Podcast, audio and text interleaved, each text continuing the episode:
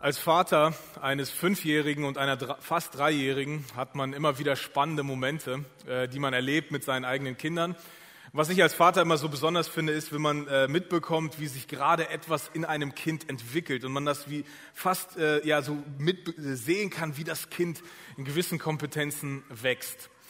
Äh, mit einer Fünfjährigen und einer fast Dreijährigen gibt es halt immer wieder auch Situationen, wo sich die zwei streiten, wo es irgendwie zu Konflikten kommt. Und als Eltern äh, haben wir ja die Aufgabe, ihnen beizubringen, wie man diese Konflikte wieder lösen kann. Und es kommt immer wieder vor, dass wenn die beiden sich irgendwie gezofft haben, dass äh, ich als Vermittler dazwischen komme. Und wir haben uns eigentlich ausgesprochen, aber der eine oder die andere, die will sich nicht versöhnen. Und das ist dann so, nein, so aus, aus Prinzip will ich nicht mit meiner Schwester oder mit meinem Bruder wieder was zu tun haben. Ich lade dich nicht zum Geburtstag ein, ist so die schärfste Drohung, die aktuell ausgesprochen wird, wenn es zu einem Konflikt kommt. Und manchmal ist es so, eigentlich ist doch alles geklärt, eigentlich ist Fehler doch eingesehen, aber nein, ich will nicht. Und dann äh, versuche ich immer die Taktik zu ändern und dann eher so in das, in das spaßige, humorvolle überzugehen und sagen, ey, wirklich nicht. Und dann versucht, vor allem mein Sohn ist da richtig gut drin, so das Lächeln zu verkneifen, zu sagen, hm, nein, ich, ich will nicht. Und äh, das Lächeln kommt doch irgendwie wieder vor. Und irgendwann ist der Bann gebrochen und dann, ah, okay, gut, lass uns versöhnen und spielen wir das Ganze weiter. Aber ich weiß nicht, äh, das ist nicht nur ein Problem von Kindern. Ich glaube, wir alle kennen das, dass, dass wir manchmal so Situationen haben und dann sind es oft meistens nicht irgendwie so Lappalien, die Lappalienkonflikte, sondern sind dann eher schon so gröbere oder schwerere Konflikte, wo wir Versöhnung eigentlich gar nicht wollen. Wir wollen gar nicht, dass diese Beziehung wiederhergestellt wird. Wir, aber eigentlich wissen wir als Erwachsene, wissen wir, wir wissen, wir sollten uns versöhnen, aber wir wollen es einfach nicht. In uns gibt es so diesen Drang nach Gerechtigkeit. Vielleicht war der Konflikt so hart, so einschneidend, dass eigentlich es gerecht wäre, wenn der andere noch mehr leiden muss. Und wenn wir das nicht beeinflussen können, was dem anderen passiert, dann muss er zumindest leiden, dass unsere Beziehung nicht wiederherstellbar ist. Wir wissen, wir sollten uns eigentlich versöhnen, das ist eigentlich logisch. Und wir wissen sogar, dass wir Versöhnung wollen sollten. Ganz oft wollen wir gar nicht, aber eigentlich wissen wir als Erwachsene bei logischem Verstand und vor allem, wenn wir Jesus nachfolgen, wir sollten eigentlich wollen, dass wir uns versöhnen. Aber das ist oft so schwer. Denn bei Versöhnung, wenn wir uns versöhnen wollen oder wenn Versöhnung passieren oder wenn Versöhnung erst möglich werden soll, dann braucht es etwas bei uns. Es braucht etwas, was gar nicht so natürlich vorkommt. Und dieses etwas ist Demut. Wir müssen uns manchmal erniedrigen, wir müssen manchmal Ansprüche runterschrauben, wir müssen manchmal sogar Rache, wir müssen manchmal sogar Vergeltung, wir müssen sogar manchmal Wiedergutmachung, die nicht stattfinden wird, akzeptieren und uns demütigen, damit Versöhnung möglich ist. Und das ist zugegebenermaßen wirklich schwer. Aber wenn Paulus von Christen redet, wenn Paulus von Menschen redet, die Jesus nachfolgen, dann beschreibt er sie folgendermaßen. Er sagt, wenn jemand zu Christus gehört, dann ist er eine neue Schöpfung. Das Alte ist vergangen, etwas Neues hat begonnen. Da ist ein Neuanfang, da ist etwas komplett Neues entstanden. Das ist nicht vergleichbar mit dem, was früher war. Das ist nicht mehr das Normal, was normal in, in der Gesellschaft normal ist, sondern es ist ein neues Normal, es ist eine neue Schöpfung. Da ist etwas komplett Neues entstanden. Und all das, all das ist Gottes Werk, all diese Veränderung, diese Neuschöpfung, das ist Gottes Werk. Er hat uns durch Christus mit sich selbst versöhnt und uns hat er den Dienst der Versöhnung übertragen. Das heißt, in diesem neuen Normal, in dieser Veränderung, in der wir hineingelegt werden, wenn wir anfangen, Jesus zu folgen, ist es normal, dass wir versöhnt worden sind mit Gott. Da ist eine Wiederherstellung, eine Beziehung wiederhergestellt worden. Da ist wieder etwas repariert, da ist wieder ein Scherbenpuzzle zusammengesetzt worden. Da ist wieder Austausch möglich. Das ist neu. Und was auch neu ist, was auch zu dieser neuen Schöpfung, was von diesem alten zu diesem neuen Werdung passiert ist, ist, dass wir jetzt nicht nur, nochmal bitte zurück, dass wir jetzt nicht nur mit Gott versöhnt sind, sondern dass wir auch eine Aufgabe bekommen haben. Dieses kleine Wort Dienst, das kann man auch mit Aufgabe oder Auftrag übersetzen. Wir bekommen den Auftrag, Versöhner zu sein. Paulus sagt weiter, ja, in der Person, ja, in der Person von Christus hat Gott die Welt mit sich versöhnt. sodass er den Menschen ihre Verfehlungen nicht anrechnet. Und hier ist so ein, ein, kleiner Charakterzug von Gottes Versöhnungsart. Er rechnet das nicht an, was wir getan haben. Er akzeptiert, dass er auf seinen Kosten sitzen bleibt. Er versöhnt sich mit der Welt. Das ist die Art und Weise, wie Gott versöhnt. Und wenn Gott uns einlädt, mit ihm zu leben, wenn wir auf seiner Seite sind, wenn er in uns etwas Neues schafft, dann gibt er uns auch eine Aufgabe. Und uns hat er die Aufgabe anvertraut, diese Versöhnungsbotschaft zu verkünden. Wenn wir über den Glauben reden und wenn wir versuchen, so das, was unseren Glauben ausmacht, versucht, äh, versuchen zu beschreiben oder irgendwie auf eine Kernessenz runterzubrechen, dann werden wir feststellen, dass dieses ganze Versöhnungsding, diese Versöhnungsbotschaft eigentlich der Kern unserer ganzen Botschaft ist. Dass das der Kern unseres Glaubens ist. Gott ist Mensch geworden, um uns mit ihm zu versöhnen.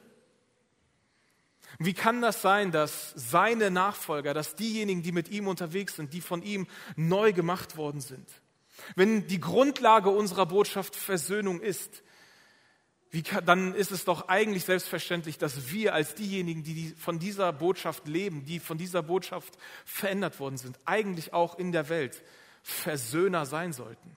Paulus sagt, es ist unser Dienst, es ist unsere Aufgabe, es ist unser Auftrag.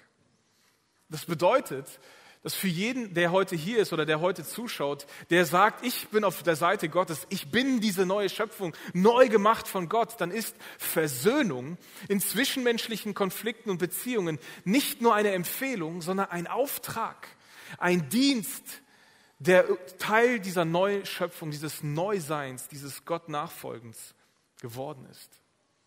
Aber um ehrlich zu sein, ist das tatsächlich nicht nur eine Aufgabe, die ein Fünfjähriger oder eine Dreijährige lernen muss und bei denen es schwerfällt, das umzusetzen, sondern auch als Erwachsener ist das eine große Herausforderung. Deswegen beschäftigen wir uns in der aktuellen Serie Scherbenpuzzle, das kleine Einmaleins der Versöhnung, genau mit diesem Thema. Denn ganz oft ist die größte Herausforderung, die wir haben, selbst wenn wir versöhnen wollen, dass wir nicht unbedingt genau wissen, wie machen wir das? Wie setze ich das um? Wie versöhne ich mich? Aber Versöhnung ist etwas sehr, sehr Wichtiges. Und das Positive, und ich glaube, das, was in dieser Serie bisher deutlich geworden ist, dass Versöhnung ein, ein Muskel ist, den wir trainieren können. Dass Versöhnung etwas ist, was wir lernen können. Deswegen ist es so wichtig, liebe Eltern, dass wir unseren Kindern beibringen, uns zu versöhnen, dass es normal wird, diese Kompetenz zu erwerben, wie, wie, wie man diese Scherbenpuzzle wieder zusammensetzt, wie man das, den entstandenen Schaden wieder gut machen kann und wie eine Beziehung wiederhergestellt werden kann. Was ist Versöhnung eigentlich? Wir haben Versöhnung folgendermaßen definiert. Eine Versöhnung ist eine Beziehung wiederherzustellen, die vor dem Konflikt ganz war und jetzt irgendwie kaputt ist, jetzt irgendwie gebrochen ist, jetzt irgendwie Risse bekommen hat.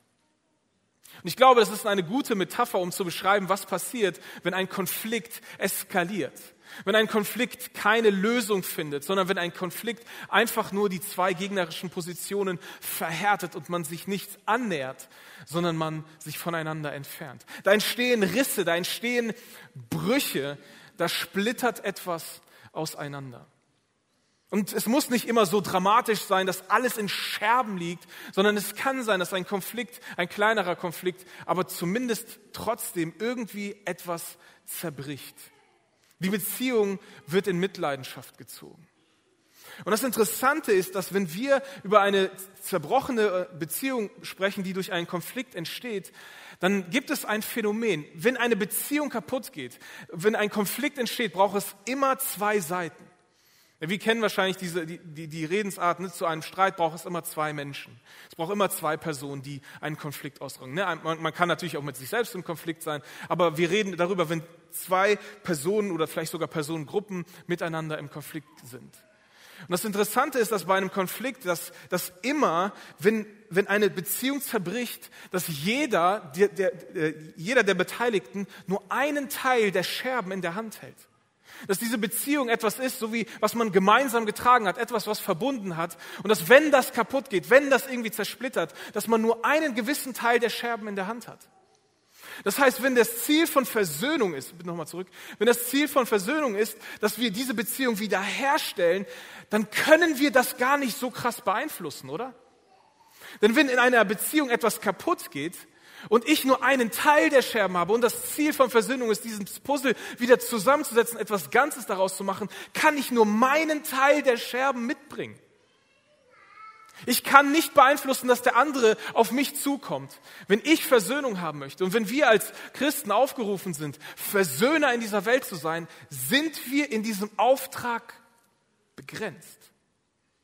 Das heißt, wir können nur unseren Teil wieder gut machen.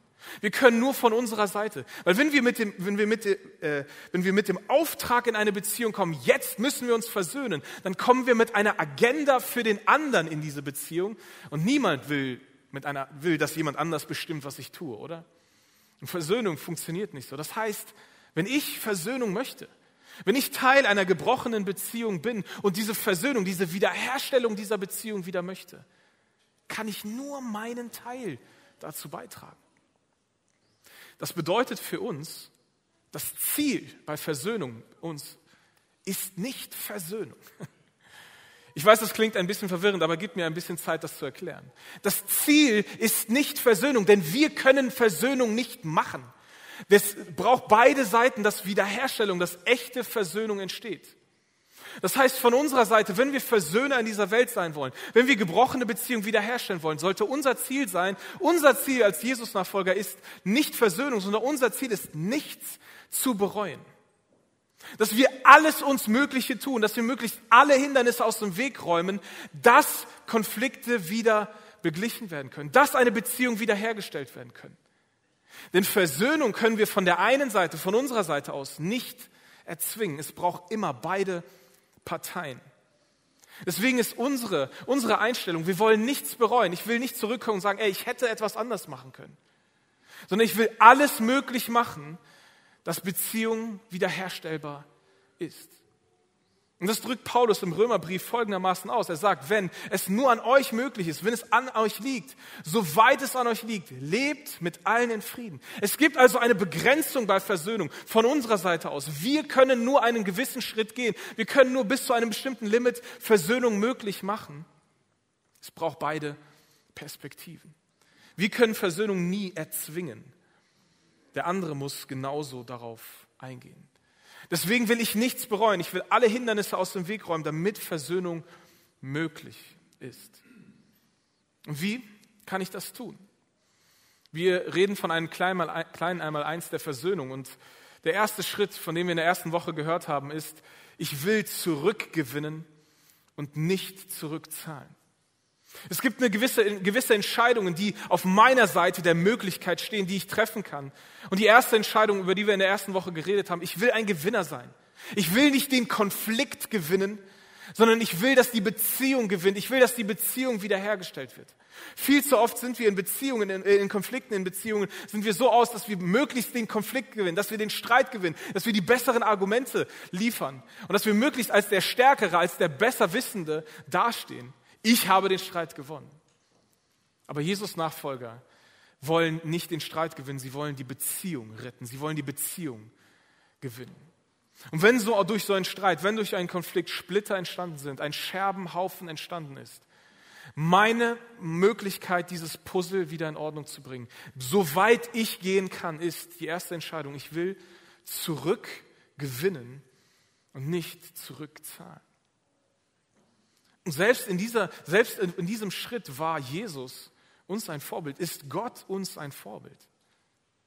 Direkt nach dem bekanntesten Vers der Bibel, ne, nach Johannes 3, Vers 16, den wahrscheinlich viele auswendig können, heißt es folgendermaßen, Gott sandte seinen Sohn nicht in die Welt, um sie zu verurteilen, sondern um sie, zu, um sie, sondern um sie durch seinen Sohn zu retten. Gottes Intention war nicht zurückzugeben, zu bezahlen und äh, äh, die Beziehung und zu sagen, hey, ich bin der Stärkere, ich habe das Recht, obwohl er das Recht hätte, sondern Gottes Intention war es, uns zurückzugewinnen, uns zurück in diese Beziehung zu holen, die uns mit ihm zu versöhnen. Und deswegen sandte er uns seinen Sohn. In der letzten Woche haben wir darüber geredet, dass wir eine zweite Entscheidung treffen können. Die zweite Entscheidung, die wir im Versöhnungsprozess treffen können, lautet folgendermaßen. Ich gestehe meinen Teil der Schuld ein und übernehme Verantwortung für entstandenen Schaden. Ich bin derjenige, der anerkennt, dass, das, dass in mir auch etwas falsch ist, dass ich auch dazu beigetragen habe, auch wenn es 0,01 Prozent des, des Schadens ist, den ich dazu beigetragen habe, auch wenn es nur in dem Konflikt war, dass ich respektvoll, respektlos geredet habe, auch wenn der andere viel, viel mehr Schaden angerichtet hat. Wenn ich, soweit ich kann, wenn ich bis zu dem Limit gehen will, der, der mich begrenzt, um Beziehungen wiederherzustellen, um Versöhnung wieder möglich zu machen, dann ist meine Entscheidung zu sagen, ich will meinen Teil der Schuld eingestehen. Und ich will mich dafür entschuldigen. Ich will den dafür gerade stehen. Ich will den Schaden wieder gut machen, soweit ich kann. Ich will meinen Splitter. Ich will meinen Balken. Ich will das, was mich irgendwie, mir irgendwie die Sicht vernebelt. Das will ich ausräumen, bevor ich wieder fähig bin, die Beziehung wiederherzustellen. Ich will eingestehen, was, wo ich schuldig geworden bin.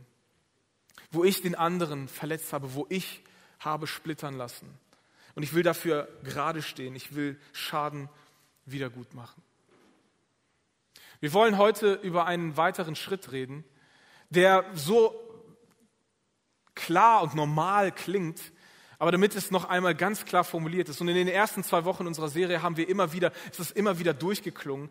Aber wenn wir von einem kleinen Einmaleins, wenn wir, wenn wir uns ein paar Entscheidungen äh, vor Augen führen wollen, die uns helfen sollen, Beziehungen wiederherzustellen, dann müssen wir auch über diesen Schritt klingen, äh, sprechen, auch selbst wenn er so intuitiv klingt. Nämlich die dritte Entscheidung, die wir treffen, ist, ich werde den ersten Schritt auf dich zugehen, egal wer den ersten Schritt weggegangen ist.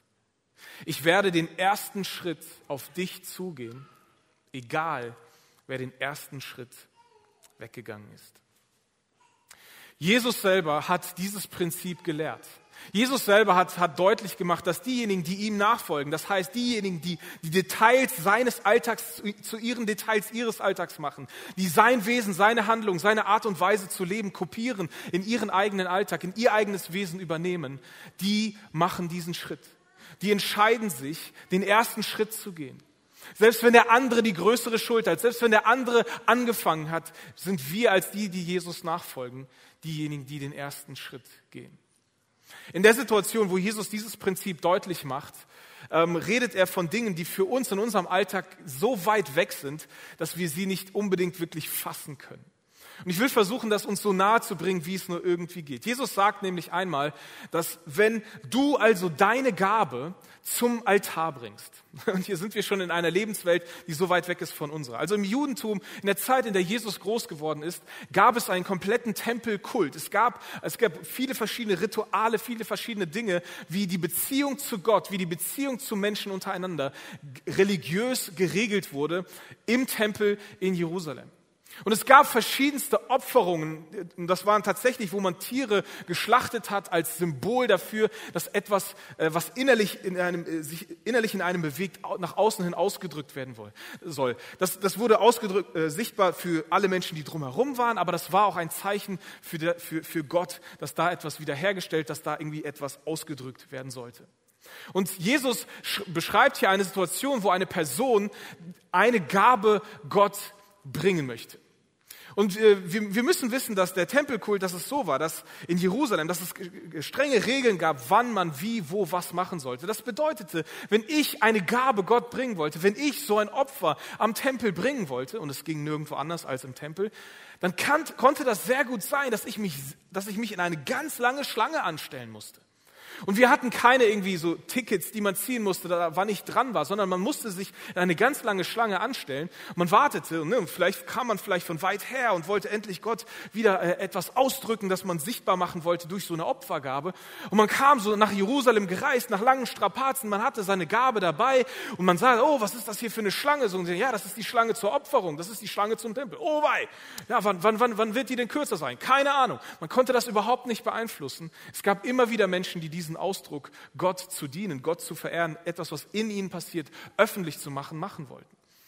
Das heißt, wenn ich diese, diese Überzeugung hatte, ich will Gott eine Gabe bringen. Und das Wort Gabe, was Jesus hier benutzt, ist nicht irgendwie etwas für Schuldbekenntnis. Ist nicht etwas zu sagen, oh, ich habe einen schlimmen Fehler gemacht und ich will das wieder gut machen. Nein, das ist eine Person, die eine Gabe Gott bringen will aus, aus Dankbarkeit, weil sein Leben so gut ist, weil alles so gut läuft, weil alles super ist. Ein toller Mensch kommt hier und stellt sich in die lange Schlange, um Gott eine Gabe zu bringen am Altar. Und Jesus sagt, wenn du also so ein Mensch bist, wenn du also deine Gabe zum Altar bringst und du stehst in der Schlange und dir fällt plötzlich ein, dass dein Bruder etwas gegen dich hat. Du stehst also an, du bist vielleicht schon vorangeschritten, du hast vielleicht schon einen halben Tag lang angestanden, du bist vielleicht gleich dran und dir fällt kurz davor ein, Du willst Gott dienen, du willst Gott verherrlichen durch das, was du tust, durch diesen Akt der Opferung am Altar deiner Gabe. Und dir fällt ein, dein Bruder hat etwas gegen dich. Da ist ein zwischenmenschlicher Konflikt, der noch nicht gelöst ist. Da ist irgendwie eine Spannung, da sind irgendwie Scherben gefallen. Das fällt dir ein, bevor du Gott dienen willst. Und dann sagt Jesus, dann, dann lass deine Gabe dort vor dem Altar. Geh und versöhne dich zuerst mit deinem Bruder. Wie bitte? Jesus, wirklich? Ist das dein Ernst? Ich habe so lange angestanden. Ich habe so viel investiert. Ich will doch Gott verehren. Ich will doch Gott groß machen. Ich will doch Gott loben. Ich bin eigentlich ein grundsätzlich guter Mensch. Da ist so dieser ungelöste Konflikt, der vielleicht ein bisschen Spannung auslöst. Aber ich will doch Gott zeigen. Ich will der ganzen Welt zeigen und ich will Gott verehren durch das, was ich ihm hier bringe. Wirklich? Ich soll sie liegen lassen? Kommt Gott nicht eigentlich an erster Stelle? Und ich muss sagen, dass das eigentlich Kopftheologie ist. Wenn wir sagen, Gott kommt an erster Stelle, dann hat das eigentlich nichts mit dem zu tun, was Jesus sagt. Wenn für mich bedeutet, Gott kommt an erster Stelle, ich bringe meine Gabe und löse den Konflikt mit meinem Bruder später. Ich löse diesen zwischenmenschlichen Konflikt später. Ich bringe diese Scherben später in Ordnung. Dann sagt Jesus, nicht die, die mir nachfolgen. Denn das ist nicht wichtiger. Lass deine Gabe liegen und bring den Scherbenhaufen in Ordnung. Jesus sagt zuerst, nochmal zurück bitte, zuerst kommt Versöhnung auf horizontaler Ebene. Die vertikale Ebene die wichtig, wie wichtig dir die Beziehung zu Gott ist, zeigt sich, wie du in der horizontalen Ebene lebst, wie du in deinen zwischenmenschlichen Beziehungen lebst. Du zeigst, dass Gott die Nummer eins ist, nicht indem du deine Opfergabe bringst, nicht indem du regelmäßig zum Gottesdienst, Gottesdienst kommst, nicht indem du deinen Zehnten regelmäßig gibst, nicht indem du gute Taten tust. Nein, die Wichtigkeit Gottes zeigt sich nicht, indem du jeden Morgen die Bibel liest und auf den Knien betest. Die Wichtigkeit Gottes zeigt sich, wenn Gott deine Nummer eins ist, zeigt sich, dass du auf der zwischenmenschlichen Ebene ein Versöhner bist. Dass deine Beziehung, dass du für deine Beziehungen kämpfst. Du zeigst, dass Gott der Herr deines Lebens ist, indem du dich mit den Menschen in deinem Leben versöhnst. Deswegen sagt Jesus, geh hin, versöhne dich zuerst mit deinem Bruder, danach komm und bringe deine Gabe Gott dar. Danach. Hier wird deutlich, dass Vergebung und Versöhnung nicht das gleiche sind. Vergebung und Versöhnung sind zwei unterschiedliche Dinge. Ich kann einer Person vergeben, in meinem Herzen vergeben. Versöhnung ist aber, dass diese Beziehung wiederhergestellt wird, dass da wieder Scherben zusammengepuzzelt werden, dass da wieder füreinander gekämpft wird. Jesus sagt, deine Gabe für Gott, dein Dienst in der Gemeinde, deine, deine geistliche Disziplin mindert ihren Wert, wenn du in zwischenmenschlichen Beziehungen nicht um Versöhnung kämpfst. Sobald es dir einfällt, auch wenn du denkst, ach komm, ich bringe das noch schnell da und dann, nein, lass es liegen und erst das. Es reicht nämlich nicht, anderen, dem anderen äh, nur zu vergeben. Versöhnung ist notwendig. Und alle, die Jesus nachfolgen, die, die sagen, Jesus, ich will dir hinterher sein, ich will das tun, was du sagst, das ist das, was er lehrt. Das ist das, wozu er uns auffordert. Das ist das, was er uns vorgelebt hat.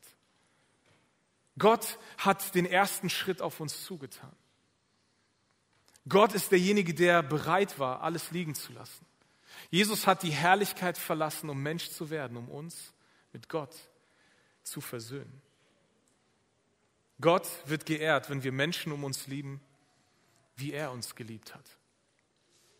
Deswegen ist der dritte Schritt, den wir gehen können in Versöhnung, die dritte Entscheidung, die wir treffen können, ist, ich werde den ersten Schritt auf dich zugehen, egal wer den ersten Schritt weggegangen ist. Ich werde der Erste sein. Sobald mir ein Konflikt einfällt, werde ich sagen, okay, was kann ich tun? Welchen ersten Schritt kann ich gehen, um Versöhnung wieder möglich zu machen? Und ihr Lieben, wir müssen noch mal kurz darauf zurückkommen, dass wir nur unsere Scherben in der Hand halten. Wir können nur das beeinflussen, was wir von unserer Seite machen. Wir sind begrenzt. Paulus sagt, so weit es an euch liegt. Es gibt also eine Grenze, wie weit wir gehen können. Aber bis zu dieser Grenze kann's, ist der erste, ist der dritte Schritt, den wir tun können, oder die dritte Entscheidung, die wir treffen können, den ersten Schritt zu gehen. Egal, wer an dem Konflikt Schuld trägt. Und es kann sein, dass die Person, wenn ich diesen ersten Schritt mache, keine Versöhnung möchte.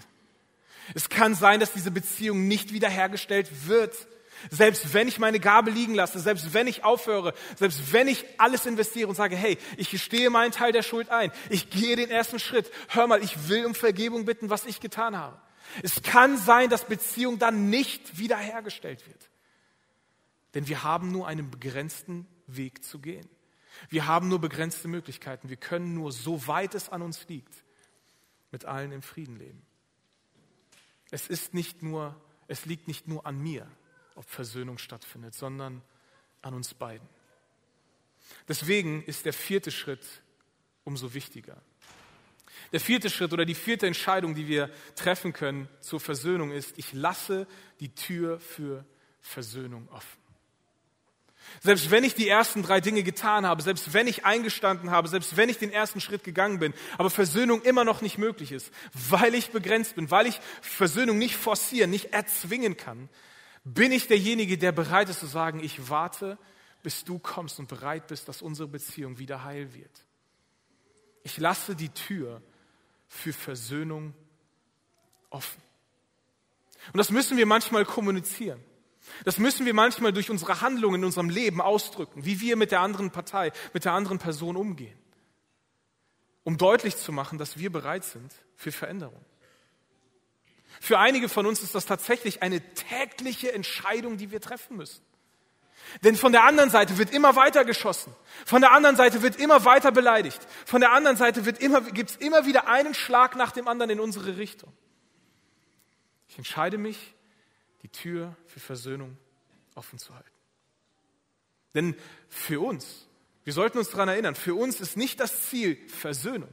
Denn das können wir nicht beeinflussen. Unser Ziel ist es, nichts zu bereuen. Wir wollen zurückschauen und sagen, ich habe alles Mögliche getan, um diese Beziehung wiederherstellen zu können. Wir Lieben, das ist ein Weg, das uns fernhält von Bitterkeit. Erinnert, euch, erinnert ihr euch noch an die Definition von Bitterkeit? Bitterkeit ist Gift zu trinken und zu hoffen, dass der andere stirbt. Wenn wir diese Bereitschaft halten, zu sagen, ich bin bereit, uns zu versöhnen, unsere Beziehung wieder ganz zusammenzulegen, zusammenzustellen, zusammenzupuzzeln, wenn du auch bereit bist. Denn Paulus erinnert uns, all das, was in uns passiert ist, all das ist Gottes Werk. Er hat uns durch Christus mit sich selbst versöhnt und deswegen Deswegen hat er uns in den Dienst der Versöhnung übertragen. Er hat uns diesen Auftrag gegeben, Versöhner zu sein. Wenn Versöhnung mit Gott die Kernbotschaft unseres Evangeliums ist, die Kernbotschaft unseres Glaubens ist, dann sollten wir Versöhner sein. Und das ist nicht immer einfach. Das ist eigentlich immer schwer. Das hat immer etwas damit zu tun, dass wir über unseren Schatten springen sollen. Und manchmal stehen wir vielleicht vor einem Scherbenhaufen und wissen nicht ganz genau, wie wir das wieder reparieren können. Gott gibt uns eine Empfehlung. Das kleine Einmaleins der Versöhnung sieht so aus. Im ersten Schritt kann ich mich entscheiden, ich will zurückgewinnen und nicht zurückzahlen. Ich will zurückgewinnen. Ich will für diese Beziehung kämpfen. Ich will meinen Teil dazu beitragen, dass möglichst Versöhnung möglich ist. Ich will zurückgewinnen und nicht zurückzahlen. Und zweitens, ich gestehe meinen Teil der Schuld ein und übernehme Verantwortung für entstandenen Schaden. Ich gestehe ein, dass in einem Konflikt immer zwei Parteien geben. Auch selbst wenn ich einen minimalen Teil der Schuld trage, will ich den zumindest bekennen, will ich den eingestehen, will ich den wieder gut machen, soweit es an mir liegt. Und drittens, ich werde den ersten Schritt auf dich zugehen, egal wer den ersten Schritt weggegangen ist. Denn ich bin derjenige, der den Auftrag des Versöhnens hat. Und selbst wenn wir begrenzt sind, selbst wenn Paulus sogar eingesteht, dass, wir, dass wir begrenzt sind in unserem Versöhnungsauftrag, soweit es an uns liegt, dass es eine Linie gibt, die wir nicht übertreten können, weil wir Versöhnung niemals erzwingen können, gehe ich auch den vierten Schritt und ich lasse die Tür für Versöhnung, für Wiederherstellung, für Wiedergutmachung offen. Ich zeige dem anderen, ich zeige der anderen Partei, dass ich immer bereit bin für Wiederherstellung. Das heißt es, das Scherbenpuzzle wieder aufzuräumen. Das ist das kleine Einmaleins der Versöhnung. Wir haben es bewusst kleines Einmaleins der Versöhnung genannt, weil das große Einmaleins, es gibt bestimmt viel mehr dazu zu sagen. Aber wenn wir anfangen würden, diese vier Schritte zu gehen, wenn wir beginnen würden, diese Kleinigkeiten zu tun, die, so, die nicht unbedingt Kleinigkeiten in der Umsetzung sind, sondern richtige Großigkeiten, oder? Wenn wir diese vier Schritte, diese vier Entscheidungen treffen würden für uns in unseren Zerbrochenen, in unseren Konflikten, in unseren Beziehungen, die vielleicht in Scherben liegen, ob es große Scherbenhaufen sind oder kleine, was würde sich verändern? Was würde passieren, wenn diese Gemeinde, wenn diese Menschen, die heute hier sind oder die heute zusehen, wenn wir alle diese vier Schritte, wenn wir dieses kleine Einmaleins durchbuchstabieren würden? Wenn wir das leben würden in unseren zwischenmenschlichen Beziehungen? Was könnte sich da alles verändern. Abschließend zu dieser Serie möchte ich noch einmal ganz direkt Menschen ansprechen, die Jesus nicht folgen. Denn für alle, die Jesus nachfolgen, alle, die sich selber Christen nennen und sagen, Gott ist der Herr meines Lebens, für die gilt das als Aufforderung, als Dienst. Wir sind beauftragt, das zu tun. Aber für dich ist das vielleicht eine gute Empfehlung, wie du Beziehung wiederherstellen kannst. Und du sagst vielleicht, ach Gott und das Ganze, ich bin mir da gar nicht so sicher. Und vielleicht bist du eher auf einem absteigenden Ast und hast Herausforderungen, Gott zu glauben und an das Ganze zu glauben, was um, das, was um Gott herum noch so passiert. Und ich bin mir ziemlich sicher, wenn ich deine Geschichte kennen würde, wenn ich, wenn ich weiß, was in deinem Leben alles passiert wird, dass ich vielleicht sogar die gleiche Entscheidung getroffen hätte wie du. Aber der gleiche Paulus, der, der über diese Versöhnung spricht, sagt im weiteren Vers, was wir gerade gelesen haben, Folgendes. Weil Gott all das in uns getan hat, er hat uns neu gemacht und er ruft uns auf, zum Versöhner zu sein. Als Botschafter von Christus fordern wir euch deshalb im Namen Gottes auf. Lasst euch versöhnen mit Gott. Wir bitten euch darum im Auftrag von Christus. Ich weiß, du hast deine Gründe, dich von Gott abzuwenden. Und es hat sehr wahrscheinlich mit gebrochenen und zersplitterten Beziehungen zu tun zu Menschen, die sagen, dass sie diesem Gott folgen. Aber dieser Gott sucht dich. Dieser Gott will mit dir in Versöhnung leben. Dieser Gott will diese Beziehung zu dir wiederherstellen. Er hat alle Hindernisse aus dem Weg geräumt, damit deine Beziehung zu ihm wieder möglich ist. Er hat dich geliebt und er liebt dich bis heute und er sucht dich und er verlangt danach, dass eure Beziehung wieder möglich wird, dass eure Beziehung wieder intakt kommt. Er ist der, der nicht zurückzahlen will, sondern er will dich zurückgewinnen. Er will dich wieder als sein Kind haben. Er ist der, der den ersten Schritt gegangen ist in der Form, dass Jesus als Gott Mensch geworden ist, um uns mit Gott zu versöhnen. Er ist der, dessen Tür immer offen ist für dich. Und deswegen bleibt mir nicht viel zu sagen als, lass dich mit Gott versöhnen.